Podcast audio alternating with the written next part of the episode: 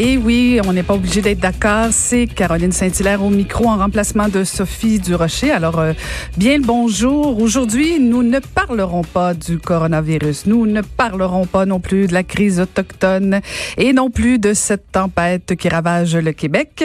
On va parler de sujets pas mal plus intéressants, en tout cas, je, je le pense, euh, notamment euh, avec euh, le président, directeur général de Transplant Québec, euh, parce que semble-t-il qu'on a connu un record de dons d'organes au Québec. Alors, on va en parler un petit peu avec Monsieur Beaulieu. Et on aura aussi de la belle visite de Jocelyne Robert, euh, la sexologue et auteure aussi, euh, qui, euh, qui nous propose des pistes de solutions pour protéger nos enfants des agressions sexuelles dans le cadre d'un livre qu'elle a tout récemment lancé.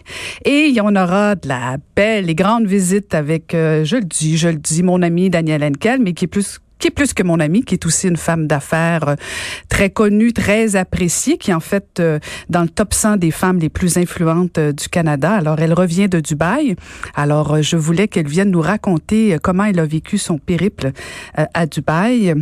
Mais avant, avant de la recevoir, je, je voulais vous partager mon, mon ben voyons donc à la Sophie du Rocher. Et, et vous savez, j'ai fait 20 ans de vie politique et ça m'est arrivé quelques fois, pour pas dire beaucoup de fois, d'ouvrir le journal, euh, que ce soit le Journal de Montréal, que ce soit la presse, le Soleil, des médias qui, qui nous rentrent dedans des fois, qui font des articles, qui nous font pas plaisir quand on fait de la politique, mais malheureusement, ça vient avec, euh, avec la job, comme on dit. Et là, j'ai trouvé plutôt, euh, je vais le mettre en guillemets, plutôt sympathique, pour pas dire ironique, la réaction de François Legault sur euh, sur un article qui a paru dans le journal de Montréal, euh, à savoir que bon, le journal de Montréal rapportait que il y aurait eu euh, une subvention, en fait, un, un, investissement de la part du gouvernement du Québec à une entreprise de Charles Sirois. On sait que Charles Sirois est un ami de François Legault. Et donc, Monsieur Legault n'a pas du tout, mais pas du tout apprécié cet article-là du Journal de Montréal. Et rassurez-vous, là, je comprends. C'est, c'est pas le fun quand tu ouvres le journal. Tu vois ce genre d'affaires-là. Tu dis, ah non. Puis on sait, François Legault a fait campagne avec, euh, avec l'éthique, a fait, a fait aussi euh, beaucoup euh, sa carrière euh, comme chef de la CAC sur les enjeux d'éthique. Hein. Combien de fois on l'a vu se lever à l'Assemblée nationale et attaquer Philippe Couillard et, et tous euh, les amis de Philippe Couillard du Parti libéral.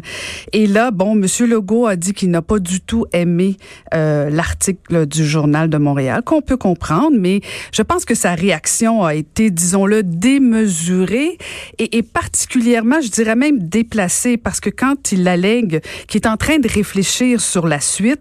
C'est comme une menace à peine voilée et je suis pas certaine que c'est le rôle d'un premier ministre de faire de, ce genre de menace-là. Il a le droit de rectifier, il a le droit de dire que c'est pas ça du tout.